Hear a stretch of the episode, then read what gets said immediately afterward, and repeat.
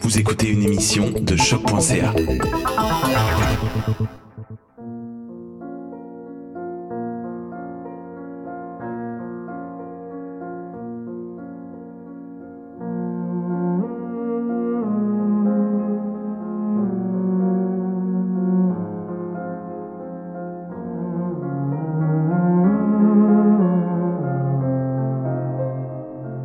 Depuis toujours, nous sommes en quête de sensations fortes à peu de frais. Nous aimons nous raconter des histoires. Nous aimons nous faire peur. Il n'y a rien d'étonnant dans le regain en popularité des dernières années pour les affaires criminelles, en format documentaire, en livre de poche ou en podcast, mais longtemps avant les médias traditionnels, il y avait la chanson. Selon l'auteur de True Crime Harold Schechter, ce qu'on appelle les Murder Ballads serait la forme la plus ancienne de littérature criminelle. Il fut une époque où ces ballades meurtrières étaient des incontournables pour les Américains en quête de frissons bon marché basés sur des faits réels. Avant l'invention de l'imprimerie, c'est par la tradition orale, voire même le potinage, que se propageaient les nouvelles. Les troubadours racontaient ces histoires récoltées sur la route, les affaires les plus sensationnelles mais aussi les plus sordides. Ces poètes et raconteurs offraient au public ce qu'ils souhaitaient entendre, des affaires d'un meurtre horrible ayant eu lieu dans la région. Certaines de ces balades ont voyagé à travers l'Atlantique en suivant les colons anglais et écossais vers les Appalaches. À mesure que fleurissaient les colonies, que se formaient les villages et s'organisaient les villes, un système de justice se mettait en place, pas à pas. Les ballades sont devenues des chansons country et folk relatant les événements et les problèmes de la communauté. Ces chansons étaient souvent composées durant les procès comme une manière de raconter et propager la nouvelle, à mesure que se dévoilaient les détails croustillants et inusités des affaires criminelles locales. Ces chansons ont évolué tout au long de leur périple, durant lesquels chaque barde y ajoutait sa touche personnelle. Elles se sont transformées en contes moralistes torturant leurs origines pour leur faire dire ce qu'on veut. Un ravin s'est formé entre la réalité et la poésie, et tout au fond du précipice se trouvent les dépouilles de victimes oubliées de crimes terribles, attendant patiemment que l'on remonte à la surface le drame réel de leur chute. Les Murder Ballads sont en quelque sorte les ancêtres des podcasts de True Crime, un médium servant à partager des histoires d'horreur et des contes moralistes. Aujourd'hui, je vous propose un épisode tout en musique dans lequel nous revisiterons certaines des plus anciennes Murder Ballads traditionnelles, et nous retracerons leurs origines pour en déterrer les secrets. Comme le dit si bien le célèbre Tom Waits, j'aime les magnifiques mélodies me racontant des choses terribles. Je suis Simon Predge et vous écoutez Ars Moriendi.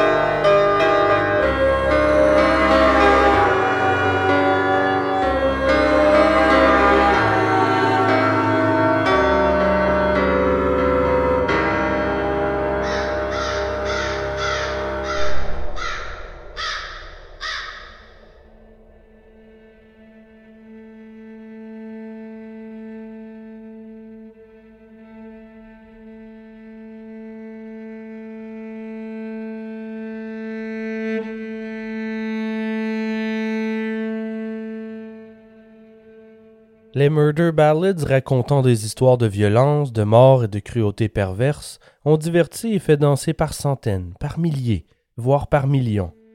Ce qui rend ces horreurs supportables, c'est la musique. Les douces mélodies transportant la douleur des drames et des tragédies font partie de cette longue tradition américaine des ballades meurtrières. Malgré leurs airs entraînants et leur popularité, plusieurs de ces chansons dérangent les auditeurs modernes.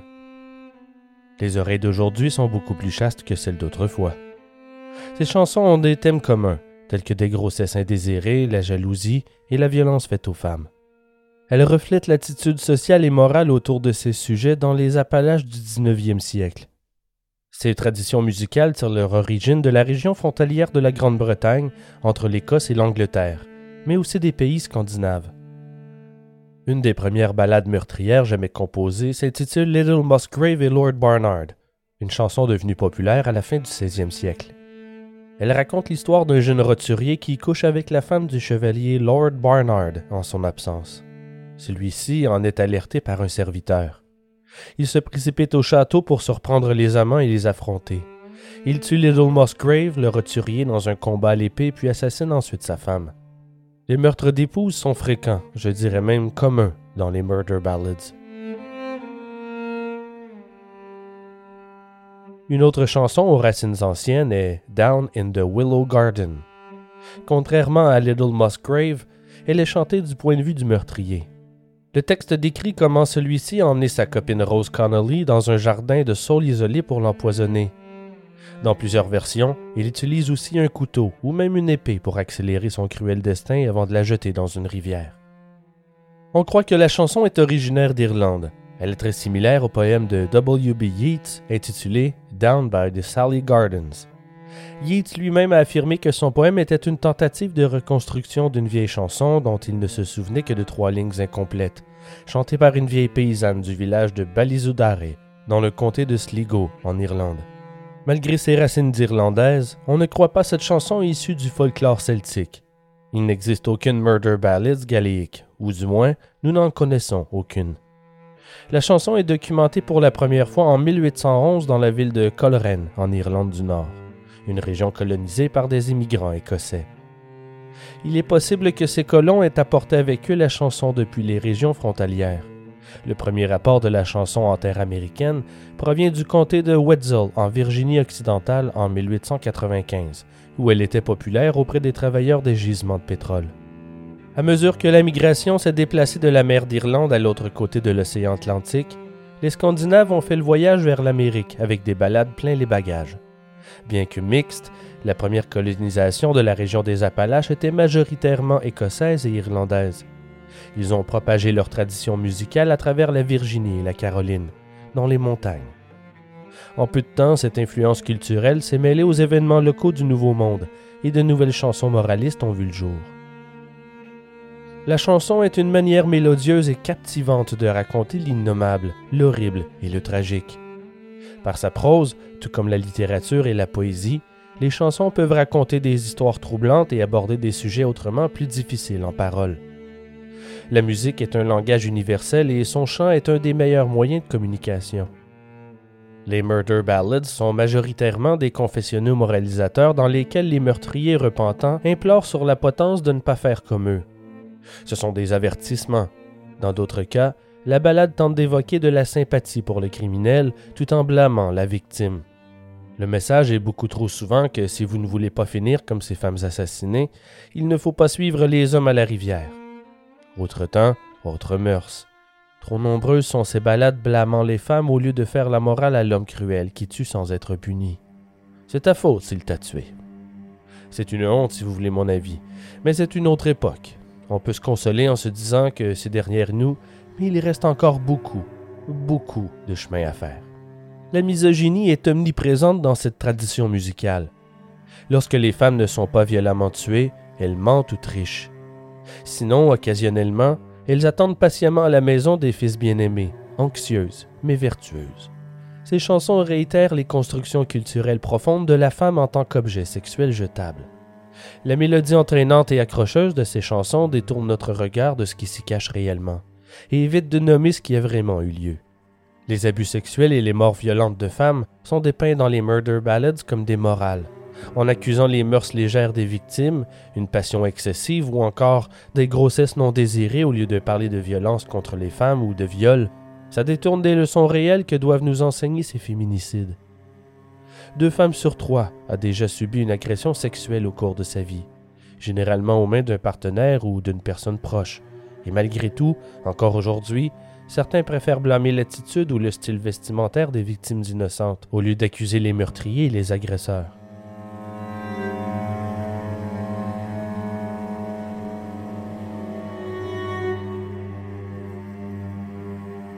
Les murder ballads traditionnelles américaines de la région des Appalaches proviennent d'une époque révolue, autrefois dominée par l'homme blanc.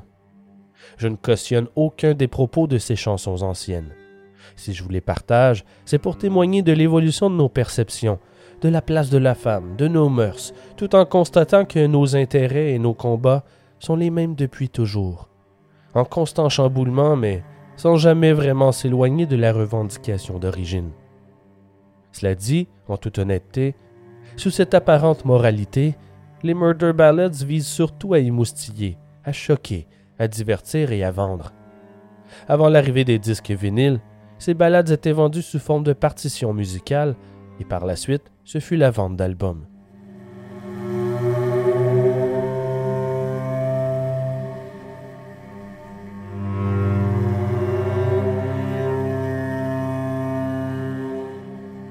Prenez par exemple l'affaire de la famille Lawson.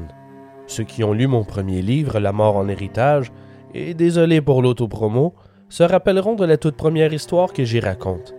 Je vous la résume brièvement.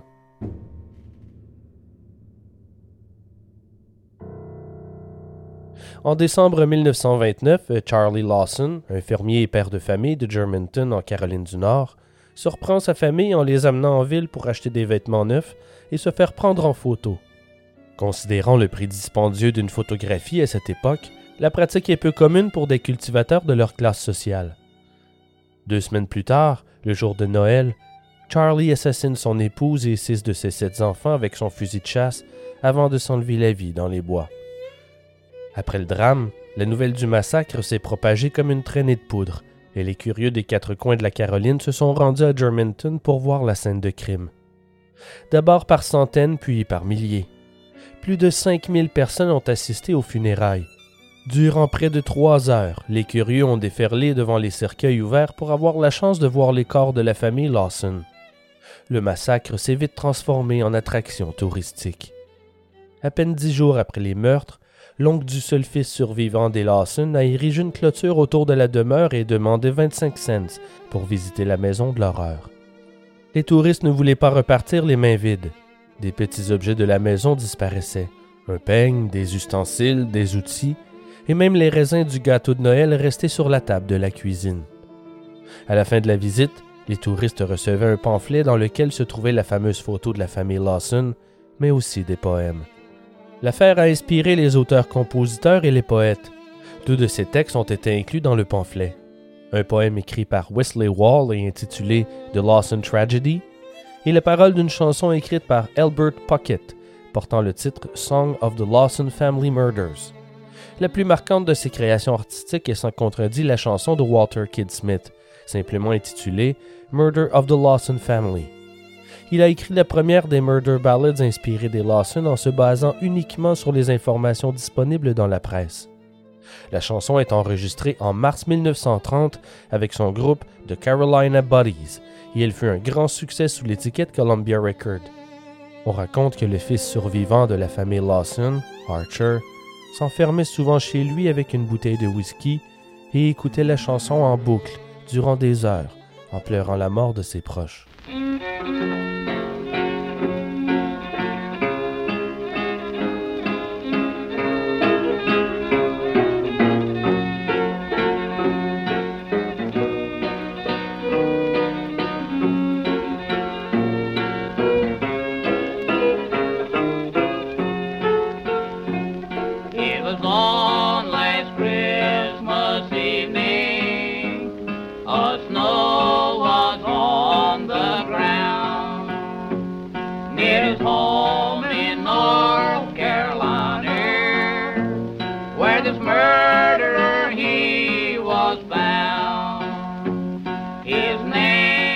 Mars 1956, une seconde version est enregistrée par les Stanley Brothers sous le titre The Story of the Lawson Family.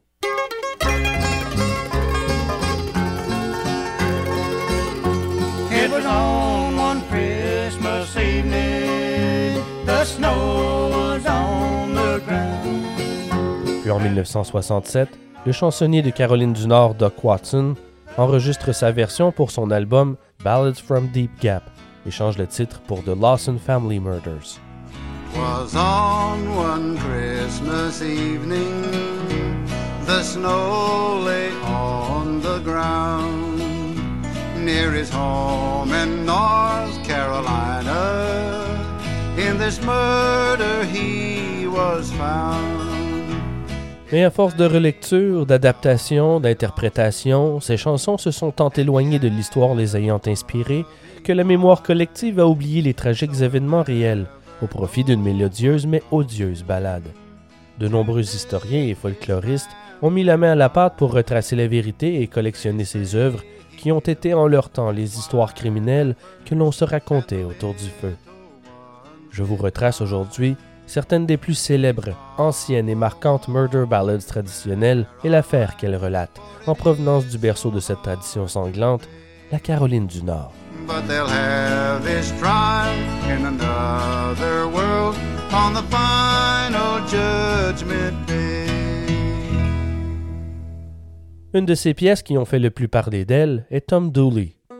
Elle fut popularisée en 1958 par le groupe Kingston Trio. La chanson fut un hit instantané. 6 millions de copies du single ont été vendues et l'album a servi de déclencheur au grand boom de la musique folk à l'aube des années 60. Beautiful woman and a condemned man named Tom Dooley. When the sun rises tomorrow, Tom Dooley must hang. Hang down your head, Tom Dooley. Hang down your head and cry. Hang down your head, Tom Dooley. Poor boy, you're bound to die. I met her on the mountain. There I took her life. Met her on the mountain. Stabbed her with my knife. Hang down your head, Tom Julie. Hang down your head and cry. Hang down your head, Tom Dooley. Poor boy, you're bound to die. Mais cette version de Tom Dooley par Kingston Trio n'est pas la plus ancienne. La ballade a été écrite par un poète de Wilkes County, en Caroline du Nord, Thomas C. Land, un vétéran confédéré. Il a été composé au moment de la pendaison de Tom Dooley. Il n'en a pas soutiré le moindre scène, contrairement au Kingston Trio. Leur manne financière a engendré une bataille juridique prolongée qui a conduit à un règlement en vertu duquel les futures redevances iraient finalement aux collectionneurs ayant revendiqué les droits sur la chanson, notamment les frères Lomax. La plus ancienne version connue fut enregistrée en 1929 par Grayson and Witter. Hang your head, Tom Dooley, hang your head and cry. Kill poor Laura Foster, you know you're bound to die. Malheureusement, la chanson ne raconte pas toute l'histoire. Elle fait vaguement référence à un triangle amoureux, mais n'en donne aucun détail, à l'exception d'un maigre indice sur le motif. De plus, les paroles prennent pour acquis que le condamné, Tom Dooley, était coupable du meurtre d'une certaine Laura Foster, qui n'est pas nommée dans la version de Kingston Trio. Mais en réalité, Dooley clamait son innocence. La vraie histoire est plus complexe et implique la syphilis.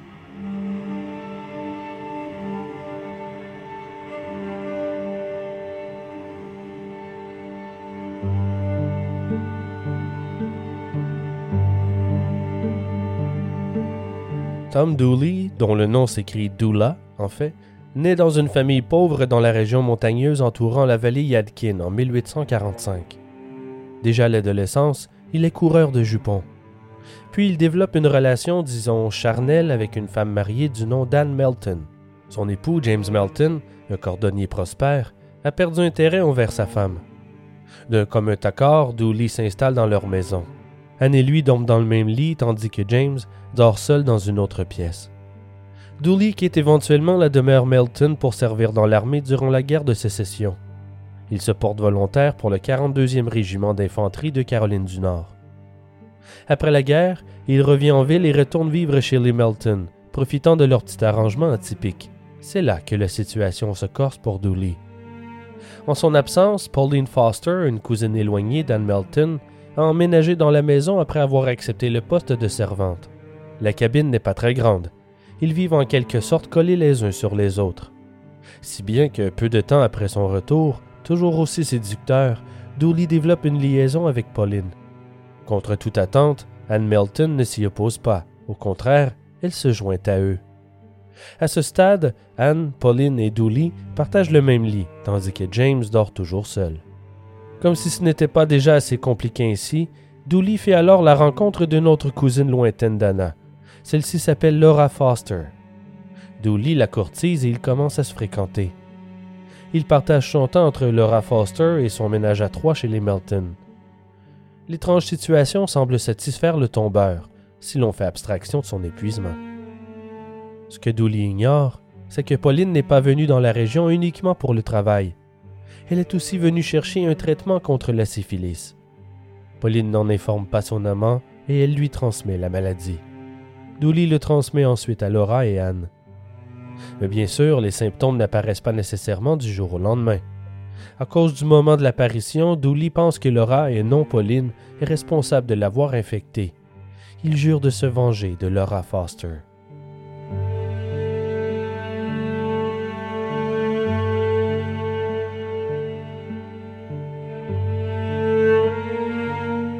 Le matin du 25 mai 1866, le père de la jeune femme se réveille et constate qu'elle et son cheval sont absents.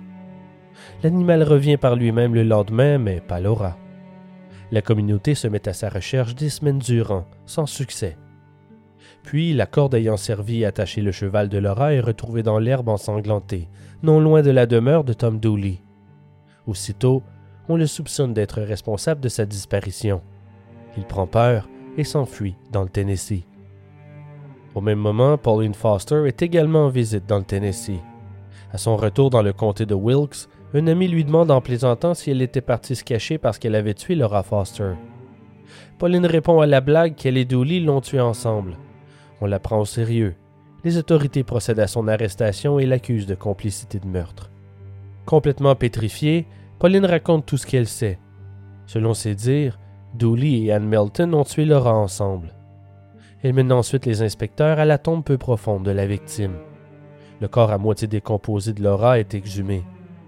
Les restes sont dans un tel état qu'on ne peut identifier le corps que grâce à ses vêtements. La plaie du coup de couteau sous le sein gauche, toutefois, est bien visible.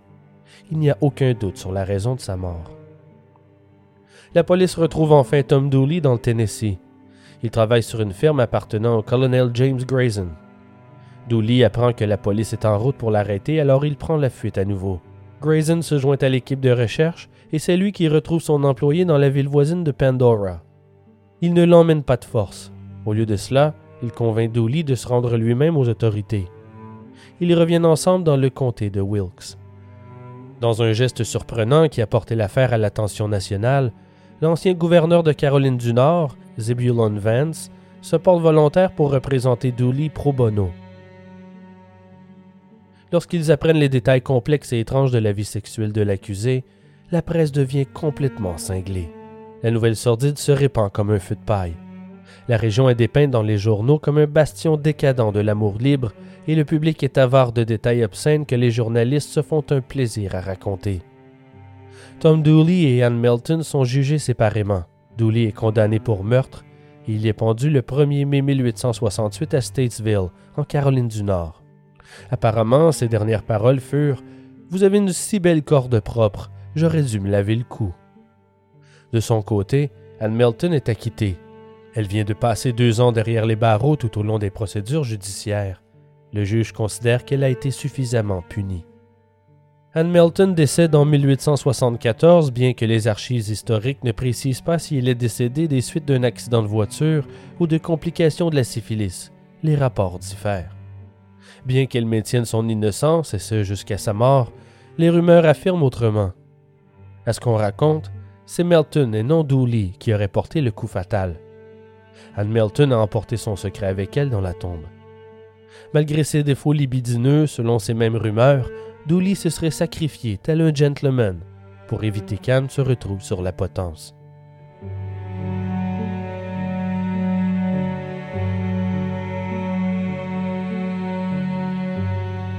Nombreux sont les chansonniers qui ont enregistré la ballade de Tom Dooley, y compris le célèbre Doc Watson mentionné plus tôt. Sa version sort en 1964. Il raconte souvent que sa grand-mère a bien connu Anne Melton avant sa mort en 1874. Et selon ses dires, celle-ci aurait avoué le meurtre sur son lit de mort. Ce n'est toutefois que des rumeurs du village. Rien ne prouve ses aveux. Voici un extrait de la chanson interprétée par Doc Watson.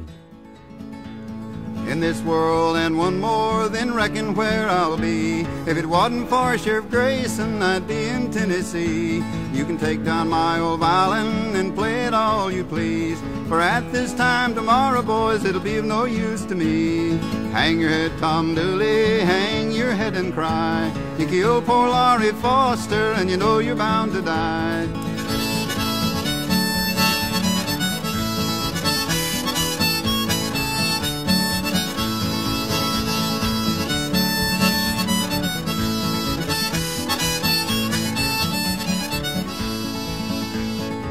At this time tomorrow, where do you reckon I'll be? Way down yonder in the holler, hanging on a white oak tree.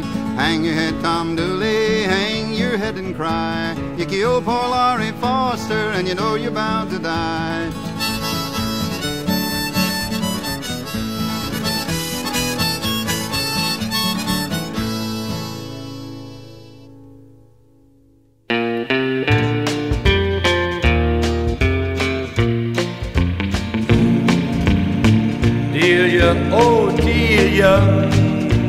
Delia all my life. If I hadn't shot poor Delia, I'd have had her for my wife. Delia's gone, one more round, Delia's gone. Cette voix n'a plus besoin de présentation. J'imagine que vous reconnaissez tous le grand Johnny Cash. Vous entendez sa toute première version de la Murder Ballads intitulée Delia's Gone. Il n'existe pas moins de 28 versions différentes de cette chanson. À lui seul, Johnny Cash en a deux.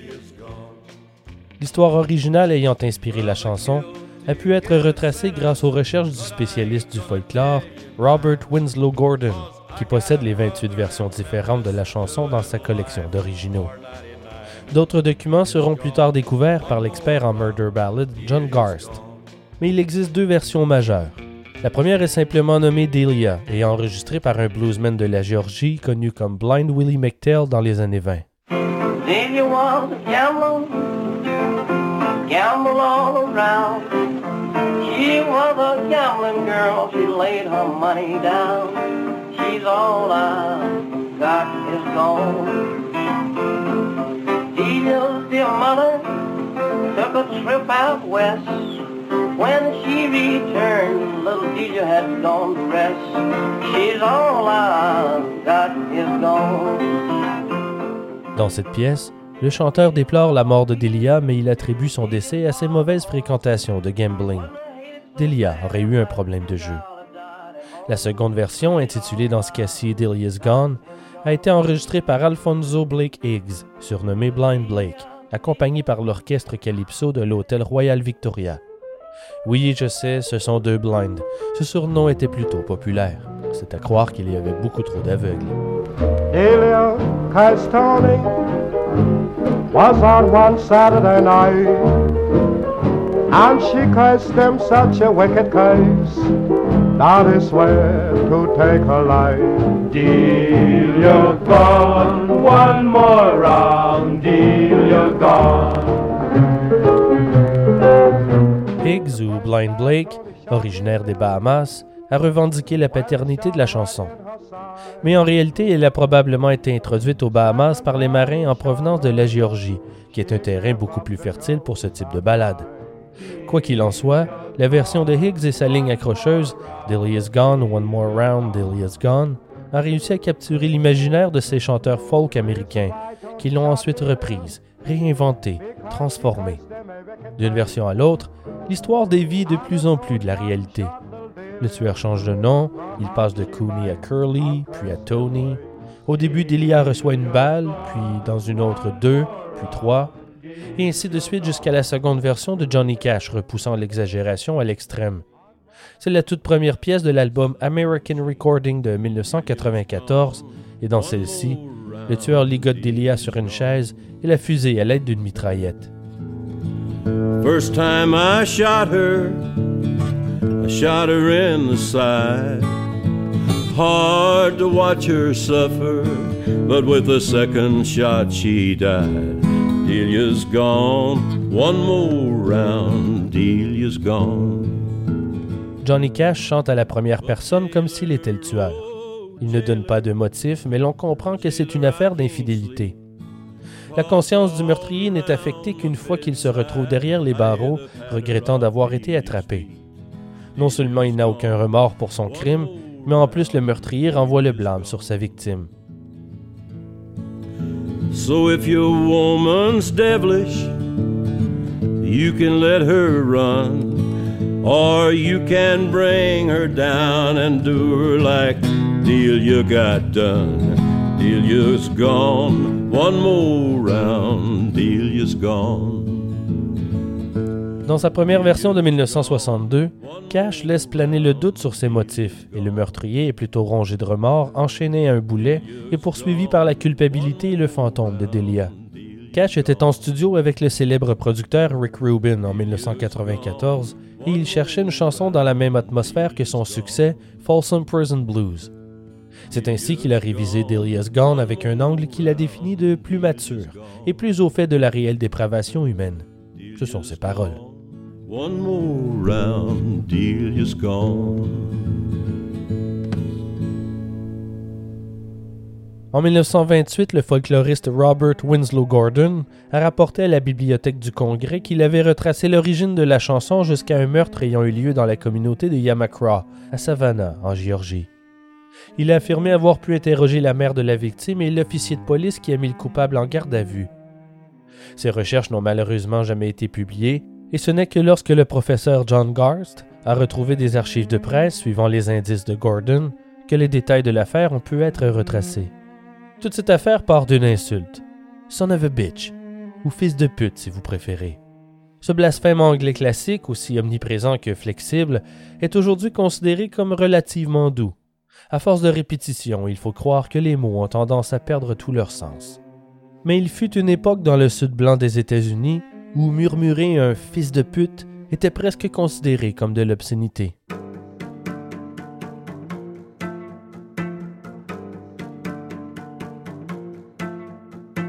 Lors d'une veille de Noël en l'an 1900, dans le district pauvre, dur et majoritairement afro-américain de Yamakra, les mots son of a bitch passèrent comme si méchants et diaboliques qu'un dénommé Moses Cooney Houston décida de tirer sur celle qui osa les prononcer. Delia Green. Le crime a eu lieu à la demeure de Willie West et son épouse, qui recevait pour les festivités de Noël. Delia Green est présente. Elle vit chez sa mère à un pâté de maison de chez les West. Les témoignages diffèrent sur ce qui s'est passé. Certains affirment que l'endroit débordait de gens ivres, en majorité des femmes. D'autres ont plutôt rapporté que tous les invités étaient sobres, à l'exception de Moses Cooney Houston. Cela dit, c'est la veille de Noël. J'ai beaucoup de mal à croire que quiconque était sobre. Les convives se gavent d'un délicieux festin pour ensuite passer au salon et chanter en chœur autour de l'orgue de Willie West. À un certain point dans la nuit, une querelle explose entre Delia et Cooney. Un coup de feu résonne dans la maison et Cooney, complètement ivre, prend aussitôt la fuite.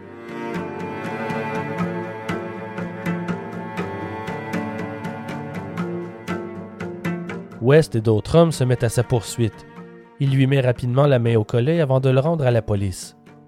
L'agent William témoignera plus tard que Cooney a tout de suite confessé avoir tiré sur sa copine.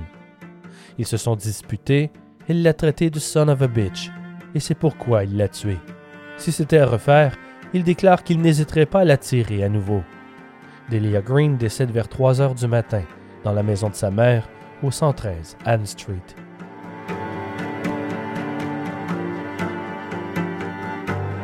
Par contre, lors de son procès, avec l'appui d'un témoin nommé Willie Mills, Cooney raconte une toute autre histoire. En plein milieu de la fête, West aurait demandé à Cooney d'aller récupérer son pistolet, un calibre 38, dans un atelier de réparation. Le soir de Noël, en plein durant les festivités, Hmm. Quoi qu'il en soit, Cooney affirme y être allé. À son retour, il aurait placé l'arme sous une serviette de table. West envoie plus tard Cooney pour une deuxième course pour aller chercher plus de bière et de whisky. À son retour, il se serait disputé avec un ami, Eddie Cohen, au sujet du pistolet. Les deux ont agrippé l'arme et se sont chamaillés en la tirant chacun de leur côté. L'arme aurait tiré accidentellement et touché Delia en plein ventre. Cette histoire ne convainc personne. D'ailleurs, un témoin atteste que Eddie Cohen n'était même pas présent à la fête au moment du coup de feu. Questionné à ce sujet, Eddie admet qu'il était déjà parti au moment du drame.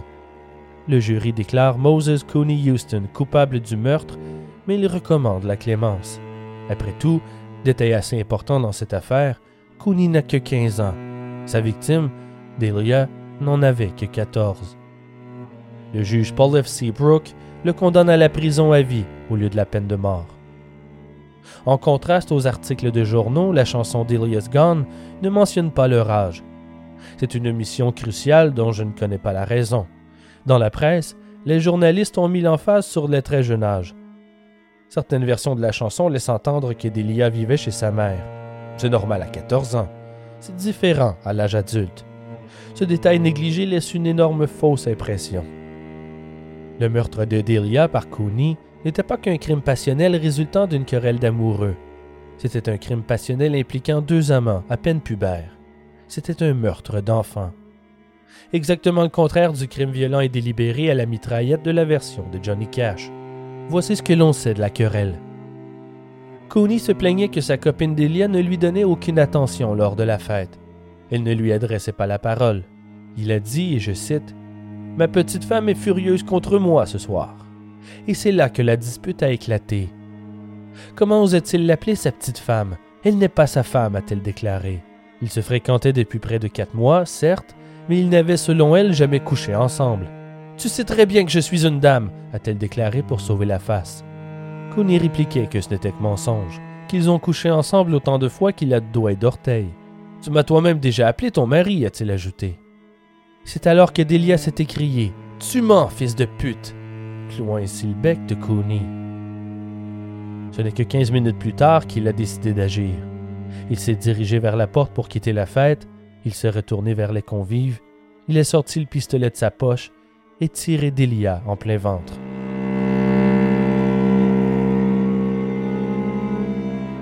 Cooney s'était forgé une sorte de fantaisie par rapport à sa relation avec Delia. Elle était plus importante pour lui que lui pour elle. Il est fort probable que les deux aient eu au moins une relation sexuelle, mais vous connaissez les jeunes garçons. Ils ont cette fâcheuse tendance à exagérer l'extravagance de leur vie sexuelle. La vérité se trouve probablement quelque part entre les deux.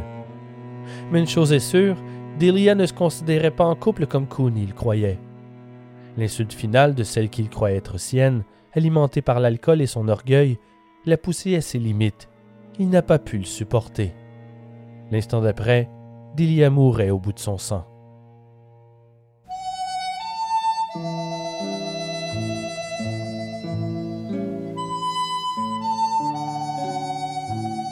Voici un extrait d'une de mes adaptations préférées de Delia's Gone, interprétée par nul autre que Harry Belafonte.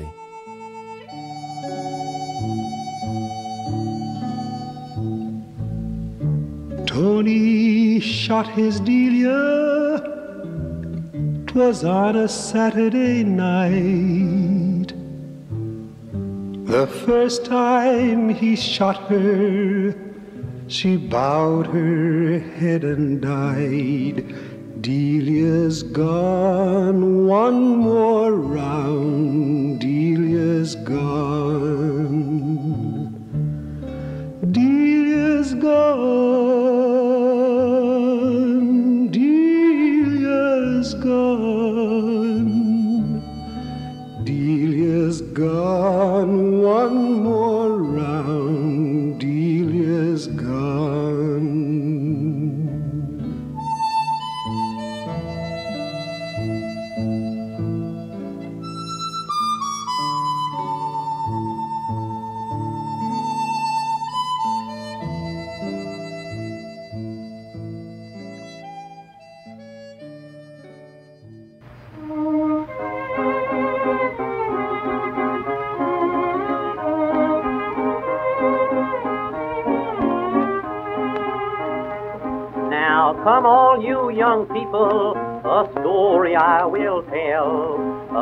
A maid they called Naomi Wise.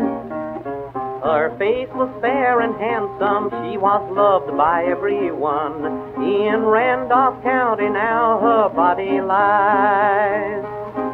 Une autre murder ballads américaine plutôt ancienne est sans contredit la chanson Omi Wise, parfois renommée Naomi Wise.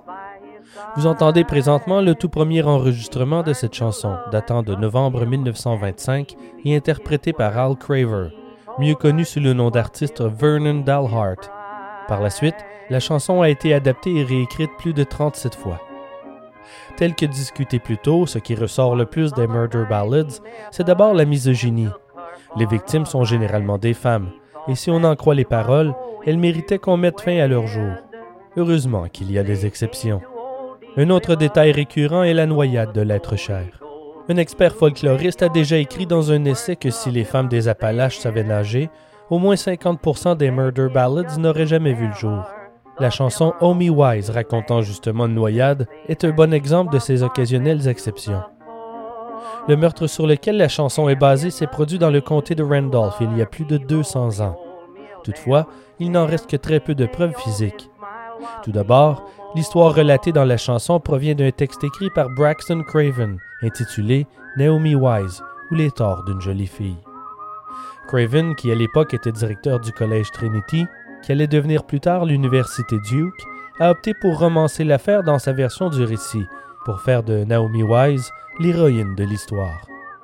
Il raconte qu'une orpheline vierge de 18 ans a été attirée par un prédateur sexuel ignoble qui l'a noyée après l'avoir agressée. Il a ensuite été capturé, jugé et puni pour son crime. La ballade est basée sur cette version écrite par Craven. Voici ce qu'on a longtemps cru être le tout premier enregistrement de Omi Wise, datant de 1928 et interprété de manière traditionnelle par G.B. Grayson.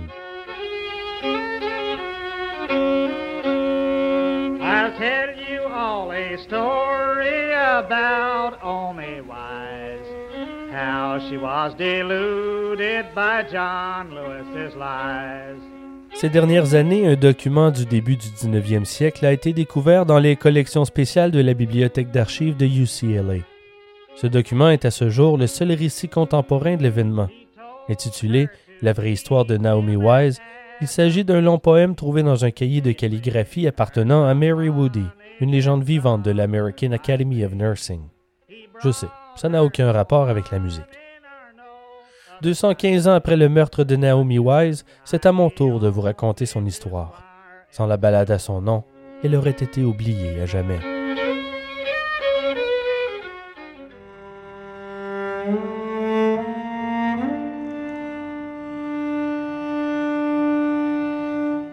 On raconte que Naomi est une femme d'une beauté à couper le souffle, mais elle est orpheline.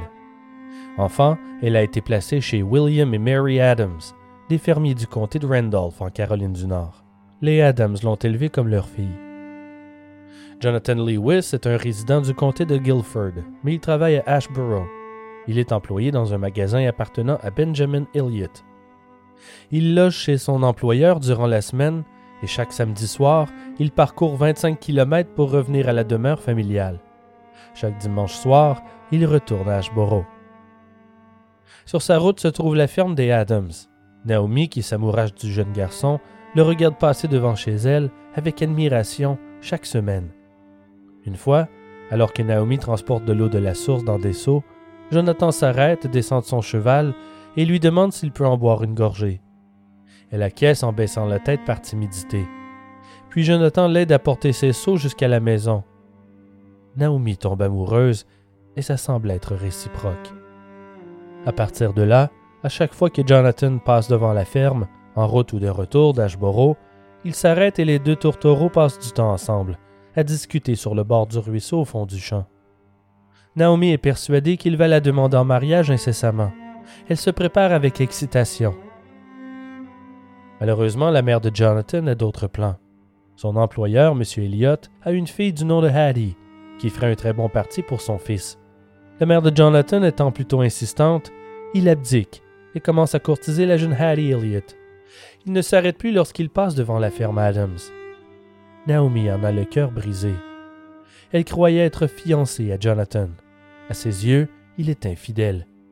Lorsque cette rumeur parvient aux oreilles de Hattie, elle décide de le confronter. Est-ce vrai que tu es fiancé à Naomi Wise? demande-t-elle. Il démentit vite les rumeurs. Il n'a d'amour que pour elle. Naomi a menti. Par un bel après-midi d'avril, Naomi ramasse les seaux et descend à la source chercher de l'eau.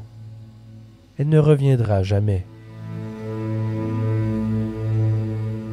Une équipe de recherche trouve les empreintes de pas d'une femme menant à une souche d'arbre près de la source.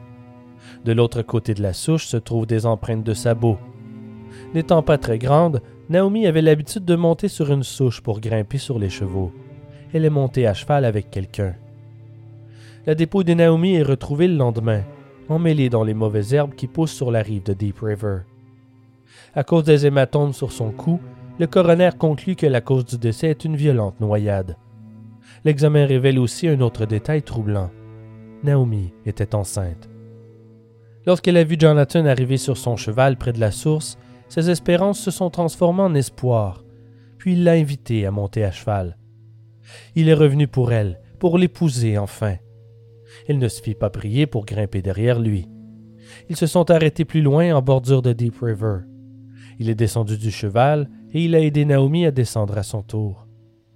Ils se sont dirigés au gué, là où le niveau de l'eau de la rivière est si peu profond qu'on peut traverser à pied. Naomi l'a suivi, le cœur rempli de désir. À mi-chemin, Jonathan s'est arrêté et s'est retourné vers elle. Il a brisé le silence. Quelle idiote tu fais? Comment t'as pu croire que je t'épouserais Il s'est lancé vers Naomi et l'a jetée au sol. Il lui a forcé la tête sous l'eau en l'étranglant pendant de longues minutes. Une fois qu'elle a cessé de se débattre, il a remonté sur son cheval pour prendre la fuite.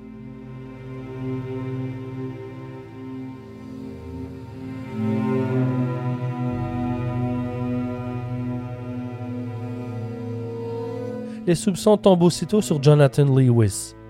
Personne ne doute de sa culpabilité. Il est capturé quelques heures plus tard, le 8 avril 1807. On l'emmène sur la berge pour l'enquête. Il est déclaré coupable sur le lieu de son crime. Jonathan est mis derrière les barreaux, mais il n'y reste pas assez longtemps pour subir son procès. Celui-ci doit avoir lieu le 26 octobre, mais il s'évade après avoir été détenu seulement 30 jours, en date du 9 octobre. Il est capturé à nouveau en 1811, mais il n'est jugé que deux ans plus tard, non pas pour le meurtre de Naomi, mais pour son évasion. À ce stade, il ne reste plus assez de preuves, ni de témoins pour l'inculper. Il ne sera jamais jugé pour le meurtre de Naomi Wise.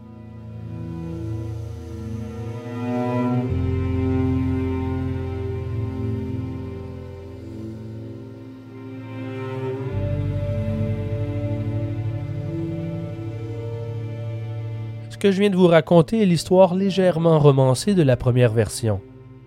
Ce que nous avons appris grâce aux documents retrouvés de Mary Woody, c'est qu'en réalité, Naomi n'était pas une belle orpheline. De plus, elle était déjà mère de deux enfants, Nancy, née en 1799, et Henry, né en 1804. En 1807, elle était enceinte de Jonathan Lewis. Et ce qu'elle souhaitait, ce n'était pas un mariage. Elle voulait de l'argent. À l'époque, il y avait ce qu'on appelle des bastardly bonds, ce qui se traduit librement par des obligations de bâtard. Conformément à la loi sur les pensions alimentaires pour les enfants, Naomi a accusé les pères de sa fille Nancy et son fils Henry d'avoir, et je cite, engendré un enfant dans son corps. C'est la phrase utilisée dans les dix documents. Les pères ont ensuite déposé publiquement une caution garantissant que le comté n'aurait jamais payé pour subvenir aux besoins de leurs enfants. Les documents officiels concernant Nancy et Henry ont été retrouvés dans les archives de l'État. Durant des années, ils ont été cachés par l'historienne locale Laura Worth, sous prétexte qu'elle désapprouvait les faits. Et ça se dit historienne. Apparemment, la querelle entre Naomi et Jonathan a eu lieu quand elle lui a révélé sa grossesse. N'étant pas intéressé à la marier, encore moins à lui donner de l'argent, il a décidé de la noyer.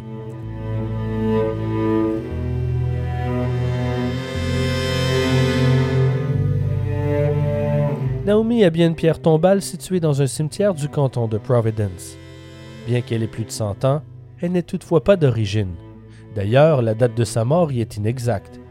Il y est inscrit 1808 au lieu de 1807. Peut-être qu'au fond, cette erreur est symbolique de toute l'histoire entourant le meurtre et son récit musical.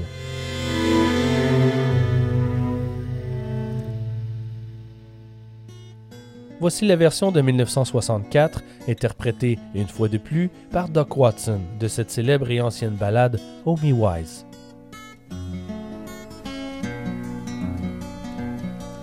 Oh, listen to my story, I'll tell you no lies. How John Lewis did murder poor little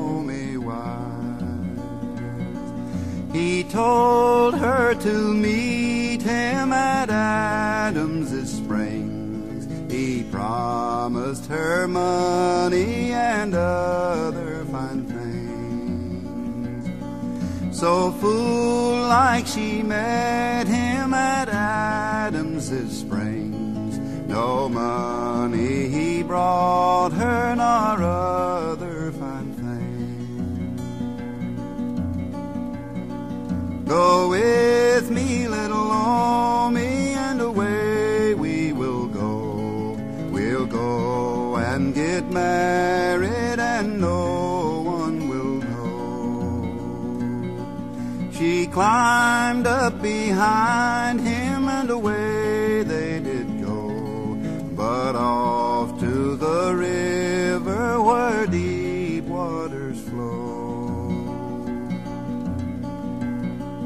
John Lewis, John Lewis, will you tell me your mind? Do you intend to marry me or leave me behind? Little Omi, little Omi, I'll tell you my mind. My mind is to drown you and leave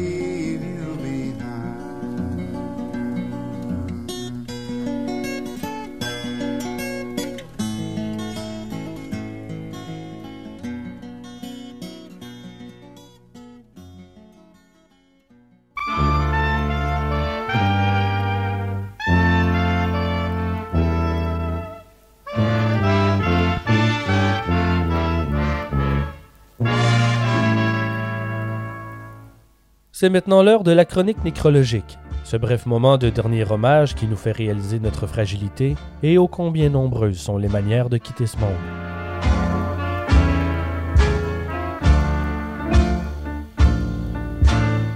Michael Scott était un mathématicien et un savant du Moyen Âge.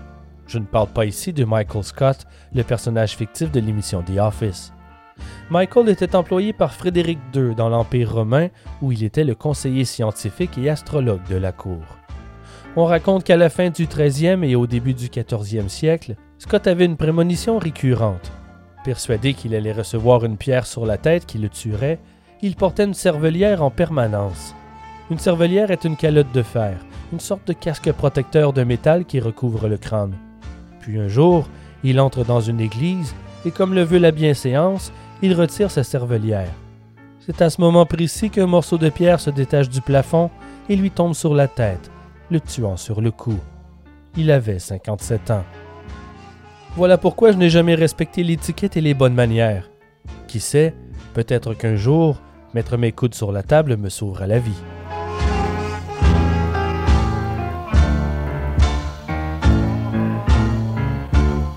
Le 19 juin 2022, à Évry-Courcouronne, en Essonne, au sud de Paris, un jeune homme d'une vingtaine d'années sort d'un magasin avec des bouteilles de vin et monte sur sa trottinette électrique pour retourner à la maison. En chemin, toutefois, alors qu'il dévale la route à toute vitesse, il tombe de sa trottinette. Les bouteilles de verre se fracassent sur le bitume et le jeune homme se tranche la gorge sur un tesson. Des passants le découvrent ainsi, allongé sur le dos et en sang. Les premiers répondants n'ont pu que constater son décès. Je me demande quand même si un casque aurait été de quelconque utilité dans cette situation fâcheuse.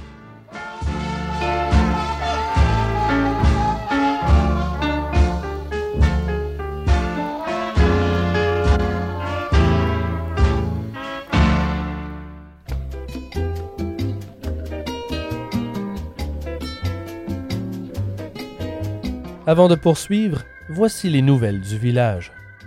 J'aimerais prendre un instant pour remercier nos abonnés Patreon. Cet épisode est pour vous. En mars 2019, je leur ai partagé un court épisode exclusif intitulé Magnifique mélodie, terrible tragédie. Dans cet épisode, j'ai raconté quelques histoires horribles ayant inspiré certaines chansons populaires. En d'autres mots, des murder ballads. Nos abonnés ont tant aimé qu'ils en ont redemandé. Voilà pourquoi je fais cet épisode musical. Les abonnés ont parlé, je les ai entendus. Et ce n'est pas tout, j'ai décidé d'offrir à tous un petit extra. Je vous ai rendu disponible le mini-épisode exclusif ayant inspiré cet épisode dans lequel je parle de Nirvana, Elvis Costello, Tom Waits, Neil Young, Interpol et plusieurs autres. Brevis Fabella, magnifique mélodie, terrible tragédie, est maintenant disponible pour tous sur toutes les plateformes. Alors une fois de plus, un immense merci aux membres de la société secrète d'Ars Moriendi, sans qui rien de tout cela ne serait possible. Abonnez-vous. En plus de soutenir le podcast, vous aurez accès aux épisodes avant tout le monde, aux mini-épisodes Brevis Fabella et à Voluptuaria, le podcast de tourisme noir pour nourrir vos goûts bizarres et macabres. Je vous ai aussi créé une playlist Spotify avec les Murder Ballads de l'épisode. Le lien disponible sur le blog, sur la page de l'épisode et dans la description. Sinon, cherchez-la sur l'application. Je l'ai intitulée Ars Moriendi Murder Ballads. Et uniquement parce que c'est un peu mon boulot d'en parler constamment, j'ai aussi publié deux livres aux éditions de l'Homme, La mort en héritage et mon second, Chronique de l'abîme, écrit en collaboration avec Charles Beauchesne et illustré par Pierre Banque. Ils sont tous deux disponibles en librairie et en ligne. Pour la France, ne vous inquiétez pas, Chronique de l'abîme arrive chez vous en novembre 2022. Et maintenant, de retour au programme principal.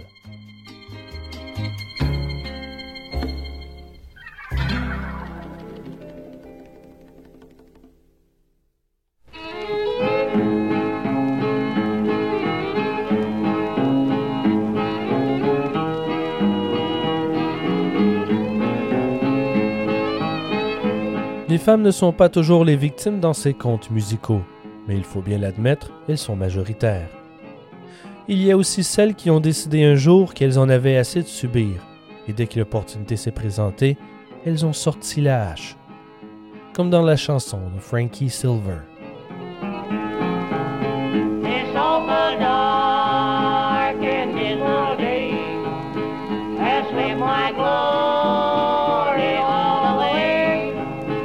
Voici la plus ancienne version que j'ai pu dénicher de cette ballade, enregistrée en 1930 par le groupe Birdmore and his Hot Shots. Le plus difficile avec celle-ci est de retracer la vérité sur les événements l'ayant inspirée, considérant la myriade de légendes entourant l'affaire. La plus notoire d'entre elles est que le texte de la version originale sont les dernières paroles de Frankie Silver, récitées sur la potence à quelques secondes de sa pendaison. Eh bien, je vous confirme que ce n'est pas vrai.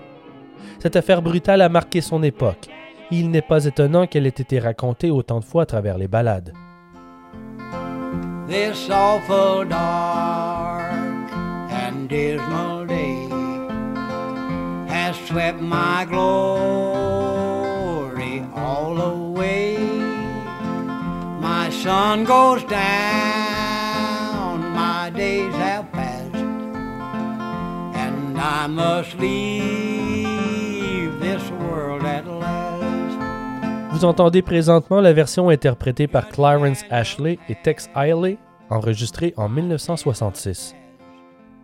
Au départ, Charlie Silver et sa nouvelle épouse Frankie Stewart ont l'air fait l'un pour l'autre. En 1831, il a 19 ans et elle en a 20.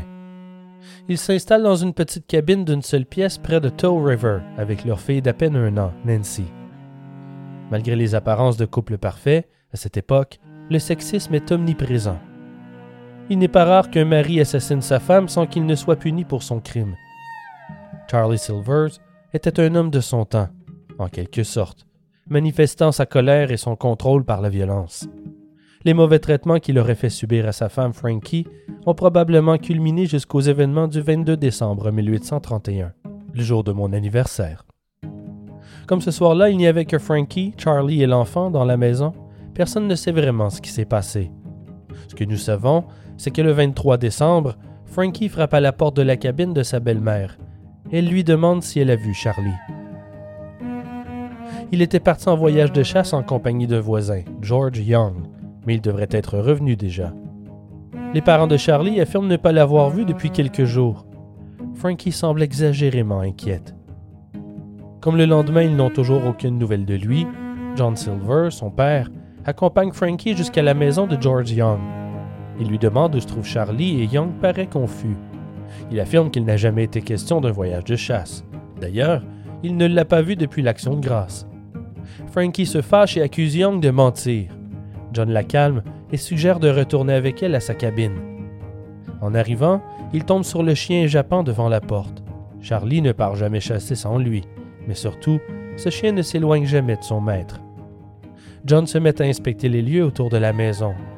Il trouve le chapeau de son fils. Il le reconnaîtrait entre mille. C'est un chapeau de fourrure de raton laveur albinos. Quelque chose cloche. Il suspecte un acte criminel. Alors il en avise le shérif. Celui-ci débute son enquête en inspectant les bois et les berges de la rivière. Impatient, John Silver décide d'envoyer un. Comment dire Disons un sorcier. C'est en réalité un esclave noir considéré comme un devin, capable de retrouver des objets perdus ou des gens disparus grâce à sa boule de cristal. John envoie le devin à la résidence du colonel Williams pour une séance. Dans certaines versions de l'histoire, ce serait plutôt le colonel Williams lui-même qui aurait appris la technique de divination d'un de ses esclaves. Selon d'autres rapports beaucoup plus crédibles, et c'est probablement ce qui est arrivé, un voisin se serait glissé par effraction dans la cabine des Silvers en leur absence pour trouver des indices sur la disparition. Choisissez la version qui vous plaît, mais quoi qu'il en soit, un témoin X aurait trouvé des traces de sang sur le sol près de la cheminée. Sous les lattes du plancher de la cabine des Silvers, on trouve d'impressionnantes éclaboussures de sang et des morceaux de chair et d'os carbonisés. On remue les cendres dans la cheminée. Non seulement ils sont grasses, mais on trouve des morceaux d'os brisés et noircis, de même qu'un bout de métal provenant d'une des bottes de Charlie. Rapidement, les restes, ou plutôt les morceaux de Charlie, sont mis en terre. Mais d'autres morceaux carbonisés sont retrouvés par la suite. La famille, ne voulant pas déranger la tombe, décide d'en creuser une seconde. Puis lorsque d'autres morceaux ont fait surface à nouveau, ils en ont creusé une autre. Charlie Silvers est donc enterré dans trois tombes différentes. Le shérif procède à l'arrestation de Frankie, à sa mère Barbara Stewart et son frère Blackstone Stewart. Les familles Silvers et Stewart ne s'entendent pas bien. Ça n'aide pas la cause. Les Stewart sont pauvres, tandis que les Silvers possèdent une quantité considérable de terre. En comparaison, les Silvers sont riches et d'une autre classe sociale. Peu de temps avant le crime, la famille Stewart prévoyait déménager vers l'ouest et ils ont tenté de persuader Charlie de vendre sa terre et de partir avec eux. Il a refusé. La famille Silvers croit que ce refus est le motif du meurtre, et c'est pourquoi la mère et le frère sont aussi arrêtés. Le père de Frankie, Isaiah, réussit à obtenir une ordonnance d'habeas corpus et fait libérer de prison sa femme et son fils, mais pas sa fille. Elle est incarcérée à la prison de Morganton pour le meurtre de Charlie. Frankie clame son innocence. Son silence est compensé par les Silvers, qui eux n'arrivent pas à se taire une seule seconde. Ils n'hésitent pas à mentir pour s'assurer que Frankie soit condamné. Par exemple, Alfred, le jeune frère de Charlie, qui n'a encore que 15 ans, raconte lors d'un interrogatoire des détails de l'affaire qu'il ne peut pas connaître. Selon les Silvers, comme Charlie devait partir pour quelques jours, Frankie lui a demandé de couper assez de bois pour chauffer la cabine toute la semaine. Lorsqu'il eut terminé d'empiler le bois de chauffage, il se serait endormi devant la cheminée, couché par terre avec sa fille Nancy dans les bras. Frankie aurait pris l'enfant pour le coucher dans son lit. Elle aurait ensuite pris la hache avant de couper la tête de son mari. Le premier coup aurait été mal calculé, et ça ne l'a pas tué. Charlie se serait levé et aurait eu le temps de crier Que Dieu bénisse notre enfant. Frankie a pris peur et serait allé s'abriter dans les couvertures avec sa fille Nancy. Lorsque Charlie s'est effondré, elle s'est relevée pour terminer le travail d'un second coup de. C'est l'histoire incroyable rapportée par les Silvers, qui n'étaient pas là au moment du meurtre. Ils sont certains que toute la famille Stewart est derrière le crime. Au sein des Silvers, on croit même que Isaiah, le père de Frankie, était dans la cabine à encourager sa fille à frapper son mari à coups de hache. Ils n'hésitent pas à raconter leur version à toute la communauté. Parfois, ils affirment que c'est Frankie qui a décapité Charlie, d'autres fois, ils accusent le père. Ils exigent que justice soit rendue.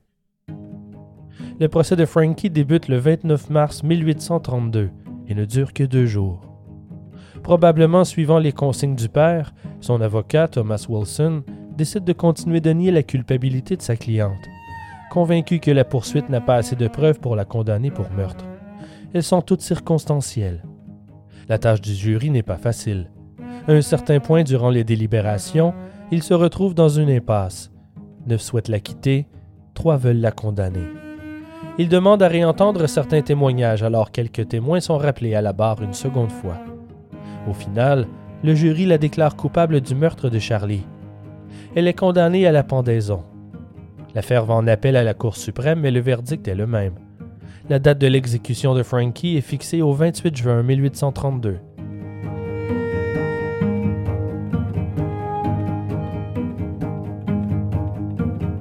Le 18 mai 1832, à un peu plus d'un mois de sa pendaison, Frankie s'évade de la prison de Morganton. Soit son père a pu crocheter la serrure, soit ils ont eu l'aide du geôlier John McGuire, qui était connu pour avoir signé une pétition demandant au gouverneur de pardonner à Frankie. Pour éviter qu'on la reconnaisse, elle se coupe les cheveux courts et s'habille comme un garçon. Elle fuit à bord d'un train en direction du Tennessee avec son père et un oncle. Leur fuite est interrompue lorsque le train doit s'arrêter devant une rivière en crue. Le chemin de fer est inondé. Durant l'arrêt, le shérif reconnaît Frankie et lui demande si c'est bien elle. Elle répond qu'il fait erreur et que son nom est Tommy. Son oncle confirme qu'il est bien un homme du nom de Tommy, mais le shérif n'est pas dupe. Il procède à son arrestation avant de la ramener à Morganton.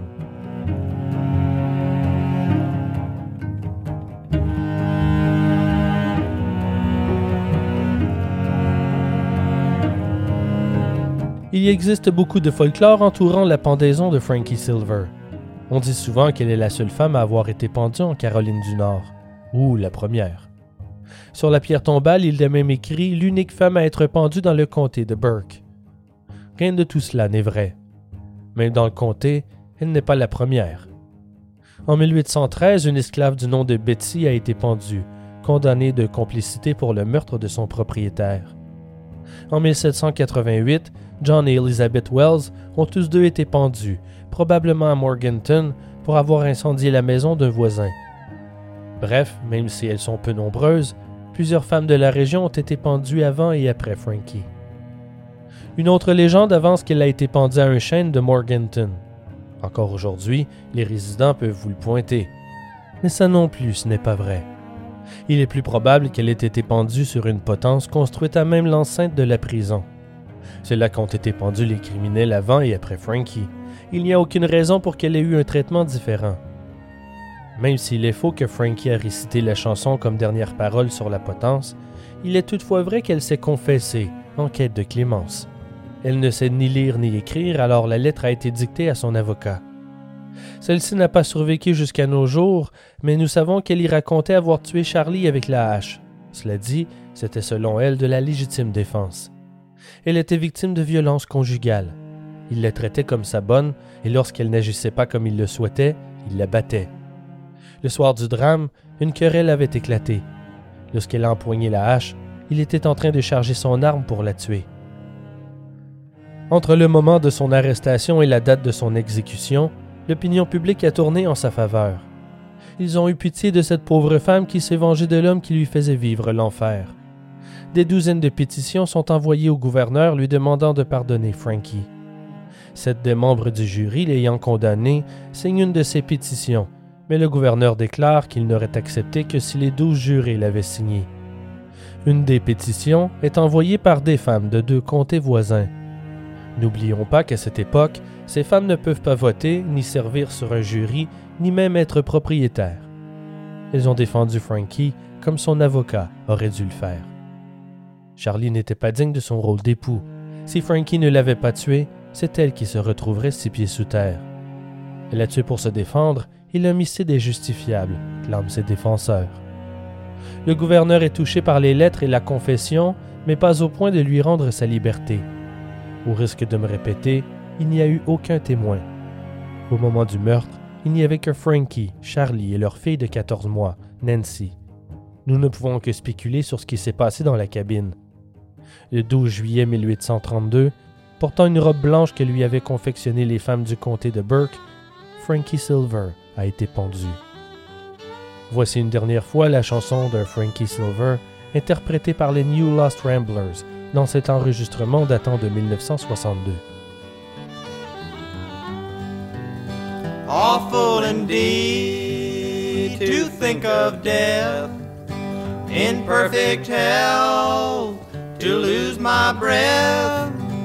but little time to pray to God. For now I trod that awful road. J'ai un autre exemple de ballade racontant une meurtrière vengeance féminine pour vous. Celle-ci s'appelle Frankie and Johnny. Said, listen now, Frankie, I don't want to tell you no lie, but I've lost my heart to another queen. Her name is Nellie Bly. Then Frankie cried as Johnny. Vous entendez présentement le plus vieil enregistrement de notre épisode. Cette version fut enregistrée en 1912 par Gene Green et c'est la plus ancienne ayant été retracée par les historiens. Il est apparu pour la première fois sous forme de partition en 1904 sous le nom de He Done Me Wrong, crédité à Huggy Cannon. Sa première adaptation country n'apparaîtra qu'en 1926, enregistrée par Ernest Thompson.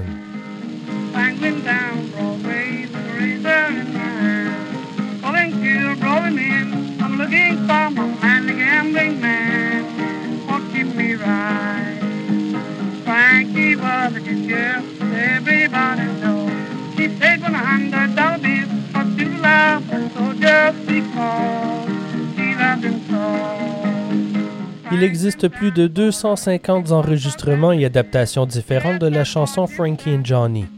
Parmi ces voix qui ont chanté le drame, il y a Johnny Cash, Sammy Davis Jr., Bob Dylan, Jack Johnson, Lead Belly, Jerry Lee Lewis, Van Morrison, Dinah Shore, Stevie Wonder et même Lindsay Lohan dans le film A Prairie Home Companion de 2006. En 1966, Elvis Presley joue le rôle principal d'un film intitulé Frankie and Johnny, inspiré par la chanson. Il interprète bien sûr la pièce titre, et à sa sortie, l'album Frankie and Johnny fut un disque d'or. Frankie and me, we were lovers. Oh, Lordy, how we did love. Swore we'd be true to each other, just as true as stars above. I was her man, she called me doing her wrong. My lucky poker was fading when a new gal caught my eye. I gambled I'd try to change my luck with a chick named Nellie Bly. I was Frank's man, but I was doing her wrong. La première ligne de la chanson est Frankie and Johnny were lovers. C'est vrai qu'ils formaient un couple, mais ils s'appelaient Alan, pas Johnny. Les paroles de la chanson originale de 1904 ont été changées pour l'adaptation de 1912. Les auteurs ont pris la décision de changer Alan pour Johnny pour la seule et unique raison que ça sonnait mieux. L'affaire ayant inspiré cette chanson n'a pas été facile à déterrer.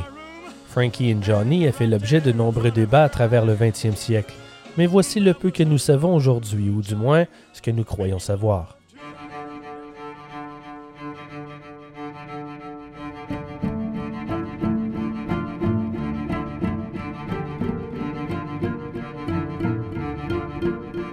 Frankie Baker était une femme noire vivant dans une maison de chambre de la rue Targhee, dans la ville de Saint-Louis. En 1899, elle avait 22 ou 23 ans. Elle avait un petit ami de 17 ans nommé Alan Britt. Selon certains, mais ça n'a pas été prouvé, Frankie était une travailleuse du sexe et Alan son proxénète. Chose certaine, Alan était un pianiste de musique ragtime, un jeune homme séduisant. Bien que Frankie et lui s'affichaient ensemble comme un couple, il a été vu à plusieurs reprises en compagnie d'une autre travailleuse du sexe nommée Alice Pryor.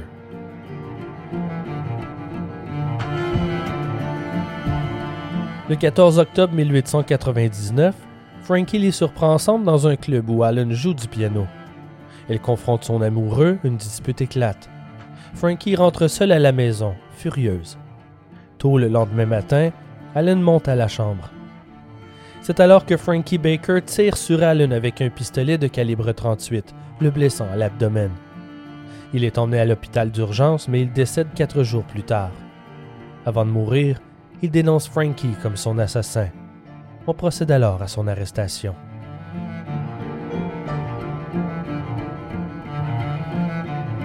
À son procès en novembre de la même année, elle témoigne qu'Alan Britt la battait et la maltraitait.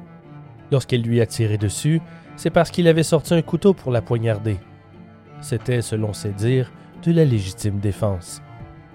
Malgré le racisme rampant de l'époque, elle a dû être plutôt convaincante parce que le juge Willis Henry Clark la déclare non coupable et la libère aussitôt. Dans plusieurs versions de la chanson, Frankie a été exécuté, parfois même sur la chaise électrique, mais ce n'est pas vrai. Selon la légende, à peine quelques semaines plus tard, un chansonnier de Saint-Louis, Bill Dooley, interprétait la chanson Frankie Killed Allen devant public pour la première fois. La Murder Ballad fut un succès presque instantané.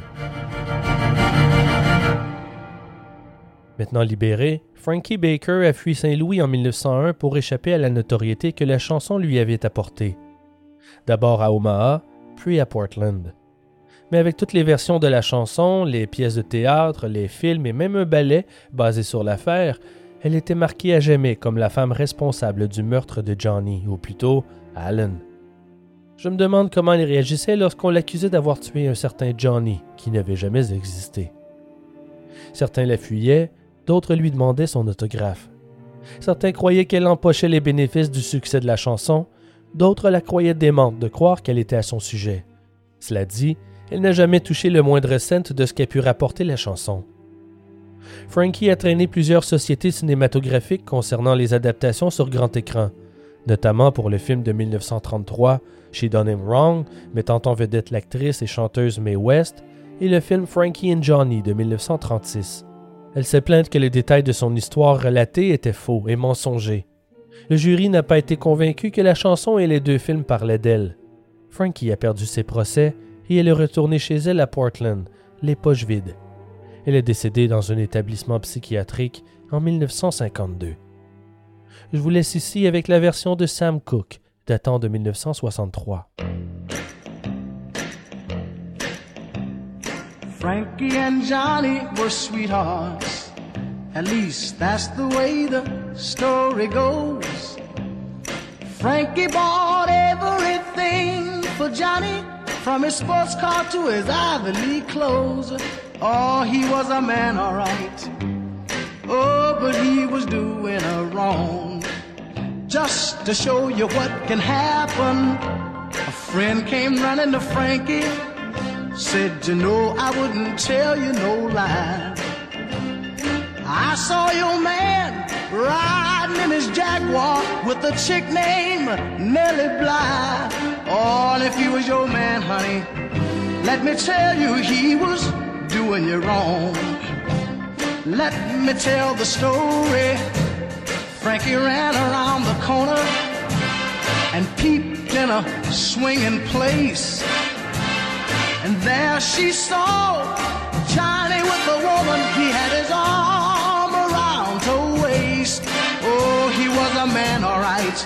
But Frankie could see that he was doing her wrong. And oh, Frankie reached down in a pocketbook and up with a long 44. She shot once, twice, three times, and Johnny fell on the hardwood floor. Oh, he was a man, all right. But she shot him because she was doing her wrong. But the last thing he told her Deep, deep in the lonely valley, where the violets fade and bloom, there sleeps my own Pearl tune. Vous entendez présentement la chanson Pearl Bryan, interprétée par Bradley Kincaid. Pearl Bryan est probablement la murder ballad qui a fait couler le plus d'encre. Le meurtre l'ayant inspiré fut en son temps considéré comme le crime du siècle. Bien sûr, nous étions en 1896. La première version de la ballade a été retracée aussi loin que 1917, mais son auteur est inconnu. Depuis, elle a été reprise et adaptée tant de fois à travers les années qu'il est difficile, voire impossible, de monter une liste complète. Voici une version de 1965 par la Phipps Family.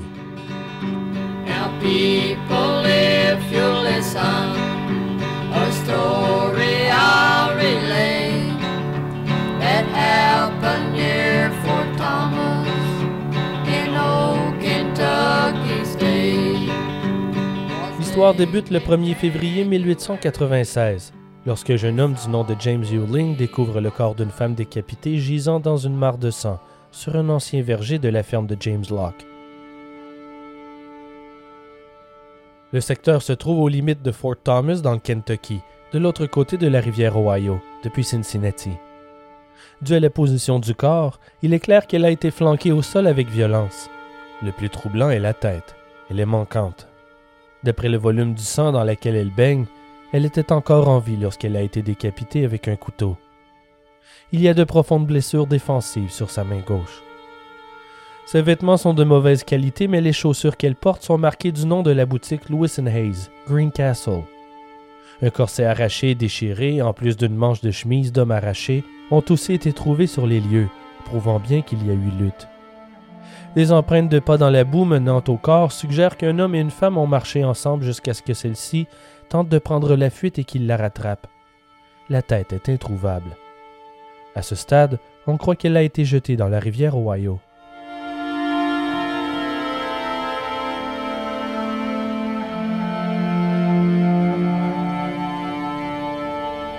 La nouvelle se propage à travers toute la région. Une fois le corps retiré, des essaims de curieux sont descendus en masse pour voir la scène de crime, détruisant au passage la grande majorité des preuves. Les chasseurs de reliques ont recueilli du sang séché, des branches, des cheveux, sans souci de l'importance de la scène de crime. Les autorités n'ont aucune piste, à l'exception des chaussures. À une époque où les produits sont majoritairement fabriqués à la main, il est relativement facile de retracer les chaussures jusqu'à un envoi de 12 paires en provenance de Portsmouth, destiné à être vendu à la boutique Lewis Hayes. Un autre élément est les recherches. La victime avait une syndactylie, c'est-à-dire que les orteils de son pied gauche étaient palmés, en quelque sorte. Malgré quelques erreurs judiciaires spectaculaires, le traçage des chaussures donne des résultats. La description des vêtements de la victime dans la presse éveille les soupçons de Mme Alexander Bryan. Ça ressemble beaucoup aux vêtements de sa fille Pearl. Toutefois, Mme Bryan est persuadée que Pearl est en visite chez des amis à Indianapolis. Habitée par ses craintes et ses doutes, elle décide d'appeler les amis en question. Elle découvre que sa fille n'y est pas. Les morceaux du casse-tête s'imbriquent rapidement. Après examen, la victime est bien Pearl Bryan. Aussitôt, les soupçons tombent sur Scott Jackson et Alonzo Walling, tous deux étudiants au collège dentaire de Cincinnati, et William Wood, étudiant en médecine et cousin germain de Pearl. Les autorités apprennent que Wood et Jackson sont des amis proches. C'est par l'entremise de Wood que Jackson a fait la rencontre de Pearl. Il l'a courtisée et l'a mise enceinte. Comme Jackson ne voulait pas de l'enfant, il a concocté un plan dans lequel il allait simuler un voyage à Indianapolis pour voir des amis. Mais en réalité, Pearl devait rejoindre Jackson pour aller se faire avorter en secret. Les trois suspects sont arrêtés. Wood accepte de témoigner contre ses amis et obtient l'immunité. Après le premier interrogatoire de Scott Jackson, le sergent Kiffmeyer écrit dans son rapport, et je cite, La tête de chaque homme raconte une histoire. Jackson est un autre H. H. Holmes. Il est rusé et il est incapable d'exprimer le moindre remords. Son crâne est anormalement développé, exceptionnellement long par rapport à sa largeur. Il est un monstre né. Jackson a toutes les caractéristiques d'un criminel de nature. Il faut savoir qu'à l'époque, on croyait en la craniométrie, l'étude des mensurations des crânes humains. On croyait que la forme du crâne d'une personne nous disait beaucoup de choses par rapport à sa personnalité et un crâne de criminel avait une forme bien distinctive. D'ailleurs, Kiffmeyer affirme dans son rapport sur Walling, le second suspect, que son crâne est plus près de ceux des criminels ordinaires. Et en fait, il serait l'opposé de son acolyte. Si Jackson est un leader machiavélique, Walling est plutôt un bon disciple. Jackson est le cerveau de l'opération.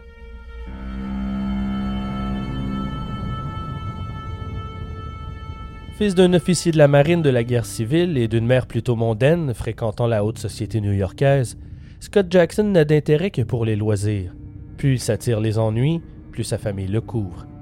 Après avoir rejeté la faute sur un autre suspect dans une affaire de détournement de fonds, sa mère décide de l'emmener à Indianapolis où personne ne connaîtrait son passé trouble. À ce moment, le père est déjà décédé. Plus maman le protège, plus il devient ignoble et malfaisant, sans parler de son problème d'alcool. Jackson fait la rencontre de Pearl Bryan alors qu'il travaille dans un cabinet dentaire de Greencastle. Il la courtise et sollicite son attention avec l'aide de Wood. Pour ce qui est de Walling, nous ne possédons aucune preuve qu'il ait eu contact avec la victime avant le jour fatidique. De plus, les raisons de son implication dans le meurtre restent à ce jour un mystère. Après l'arrestation, pendant la préparation de l'accusation, Jackson et Walling sont amenés devant le corps exposé de Pearl, qui avait été préparé pour les funérailles. Les autorités s'attendent à ce que la vue du cadavre les pousse à avouer leur crime, mais c'est sans succès. Les hommes n'ont aucune réaction. Ils tentent de s'accuser mutuellement du meurtre sans vergogne, mais ils sont de piètres menteurs et les inspecteurs les coincent dans de nombreuses incohérences. Les preuves circonstancielles continuent de s'accumuler. On retrouve le manteau de Jackson dans un égout. Il est couvert de sang. La police retrouve aussi une lettre incriminante que Wood a reçue de Jackson. Ils arrivent à éclaircir la suite des événements précédant le meurtre. Pearl a été attirée à Cincinnati pour un avortement. Mais lorsque les divers traitements chimiques ont échoué, Jackson et Walling ont tenté de l'opérer eux-mêmes. Tout ce qu'ils sont arrivés à faire, c'est de causer de sévères saignements. Ils lui ont ensuite mis de la cocaïne dans son verre, soit pour l'empoisonner, soit pour qu'elle perde la carte. Nous l'ignorons. Jackson a ensuite embauché un chauffeur pour les conduire tous les trois sur le pont menant au Kentucky et surplombant la rivière. Le chauffeur témoignera plus tard qu'elle était toujours vivante lorsqu'il les a déposés près de la scène de crime. Il a quitté les lieux lorsqu'il a entendu pleurer. L'autopsie de Pearl confirme la présence de cocaïne et sa grossesse. On retrouve par la suite la valise de Pearl en consigne dans une taverne locale. L'intérieur est recouvert de sang séché. Un des deux hommes a laissé la valise vide au barman, sous promesse de repasser la prendre au courant de la semaine.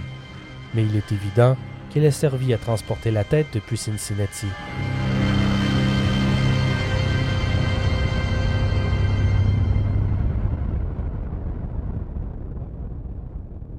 Les accusés sont jugés séparément.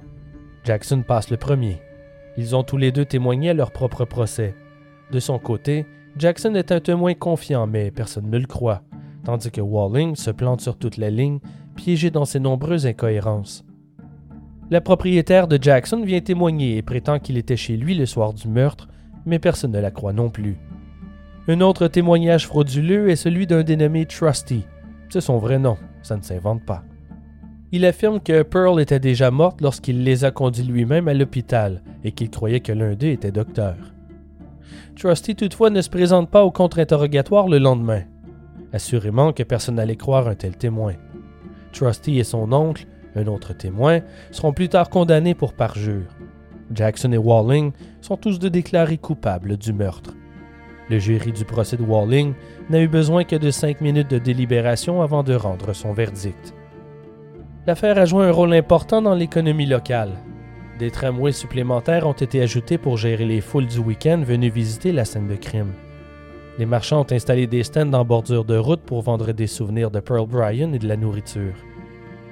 Il a aussi été rapporté que Scott Jackson recevait beaucoup de lettres d'admiratrices derrière les barreaux. Plusieurs d'entre elles assistaient au procès. Les deux condamnés ont fait appel à leur sentence avec un argument plutôt brillant. S'ils ont tué Pearl dans l'Ohio et qu'ensuite ils l'ont emmené dans le Kentucky pour lui couper la tête, ils ne pouvaient donc pas être jugés pour meurtre dans le Kentucky, mais seulement pour mutilation d'un cadavre. La Cour d'appel a rejeté la cause. Un peu avant la pendaison, Jackson envoie une lettre au gouverneur de l'État, déclarant que Walling est innocent. Le gouverneur a d'abord ordonné que l'exécution soit suspendue, mais il a ensuite changé d'idée. Si Jackson fait des aveux complets innocentant son complice, alors là, il suspendra sa pendaison. Jackson refuse. Au contraire, il a nié sa culpabilité jusqu'à la fin. On ne peut qu'imaginer ce que Walling a traversé. Après un bref moment d'espoir, tout s'est écroulé d'un coup. La pendaison ne s'est pas bien passée non plus. Les nœuds du bourreau ne leur ont pas brisé le cou. Les deux hommes ont pendu au bout de leur corde pendant de longues minutes à s'étrangler lentement.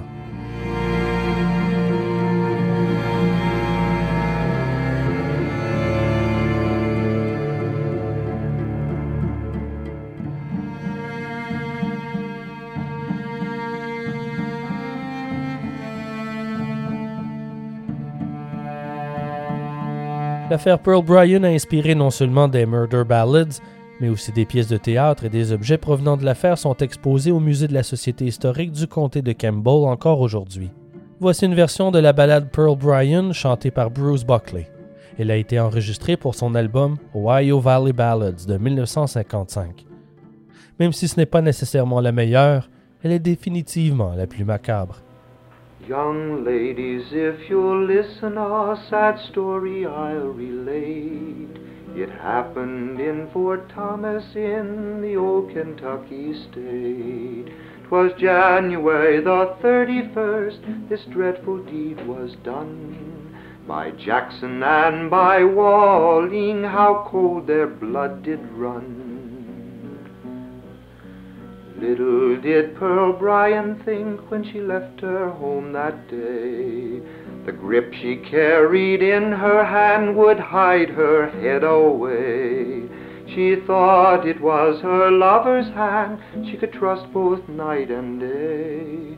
Although it was her lover's hand that took her life away. Les Murder Ballads sont légion. Je pourrais faire une saison entière sur le sujet. Si ça vous a plu, n'hésitez pas à partager vos impressions sur les réseaux sociaux. Je ferai peut-être une deuxième partie lors d'une prochaine saison. Les affaires de meurtre ont toujours fasciné la population, jusqu'au point de les chanter pour propager des leçons, bonnes ou mauvaises.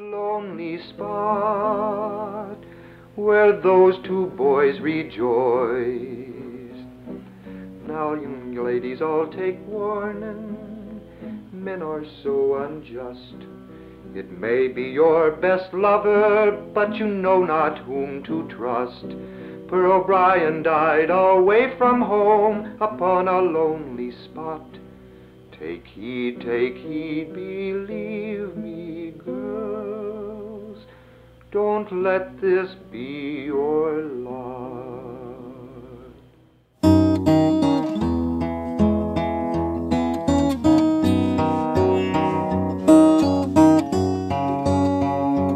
Ars Moriendi est écrit, produit et réalisé par moi, Simon Predge. Son, Éric Lafrance. Illustration, Pierre Bonk. N'oubliez pas d'écouter l'épisode Brevis Fabula qui a inspiré l'écriture de celui-ci. Originairement exclusif aux abonnés Patreon, je vous l'ai partagé gratuitement. Il est disponible là où vous écoutez vos podcasts. Je vous ai aussi créé une playlist Spotify que j'ai appelée Ars Moriendi Murder Ballads. Le lien est disponible sur le blog au arsmoriendipodcast.ca.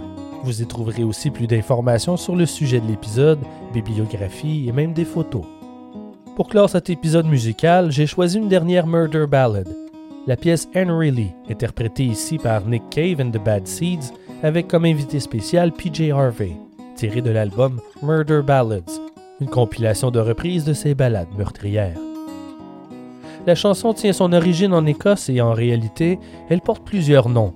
Elle est aussi connue comme Young Hunting dans son titre original, mais aussi Love Henry, Earl Richard et parfois The Proud Girl au Royaume-Uni. La chanson qui remonte au 18e siècle raconte l'histoire d'un dénommé Young Hunting. Il repousse une femme amoureuse de lui parce qu'il en aime une autre plus belle. Malgré cela, l'amoureuse le persuade de boire un coup jusqu'à ce qu'il soit ivre pour ensuite le poignarder à mort elle jette son corps dans la rivière. Au début des recherches pour retrouver Young, elle nie l'avoir vu. Elle affirme n'être au courant de rien. Ce n'est que lorsque la dépouille est retrouvée qu'elle confesse son crime. On la condamne à être brûlée sur le bûcher.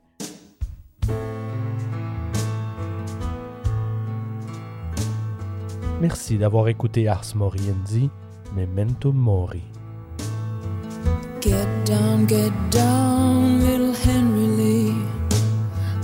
stay all night with me. You won't find a girl in this damn world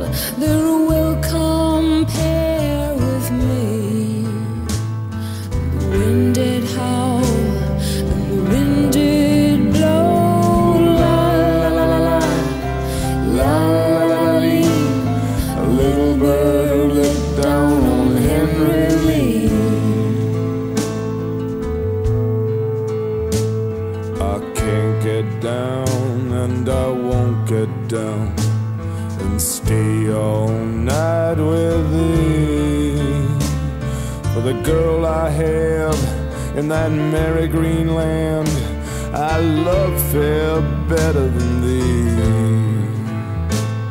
And the wind did howl, and the wind did blow.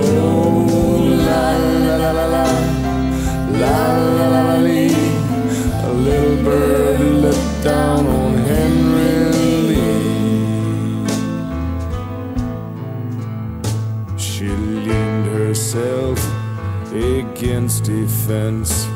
just for a kiss or two.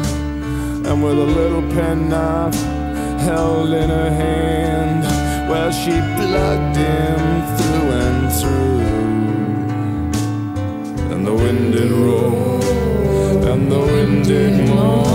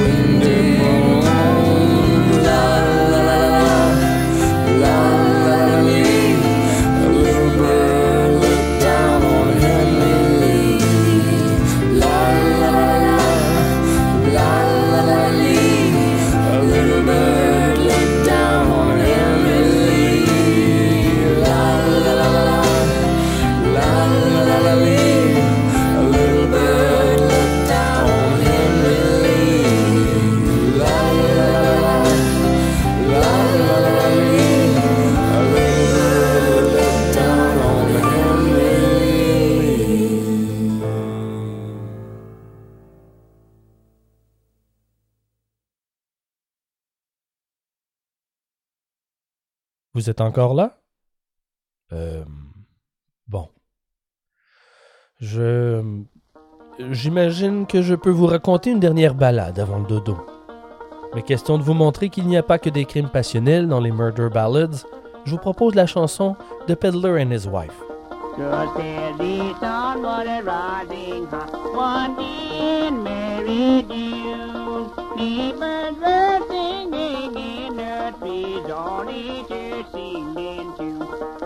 Vous entendez présentement la toute première version enregistrée de cette chanson traditionnelle, interprétée ici en 1930 par le groupe The Appalachian Vagabond.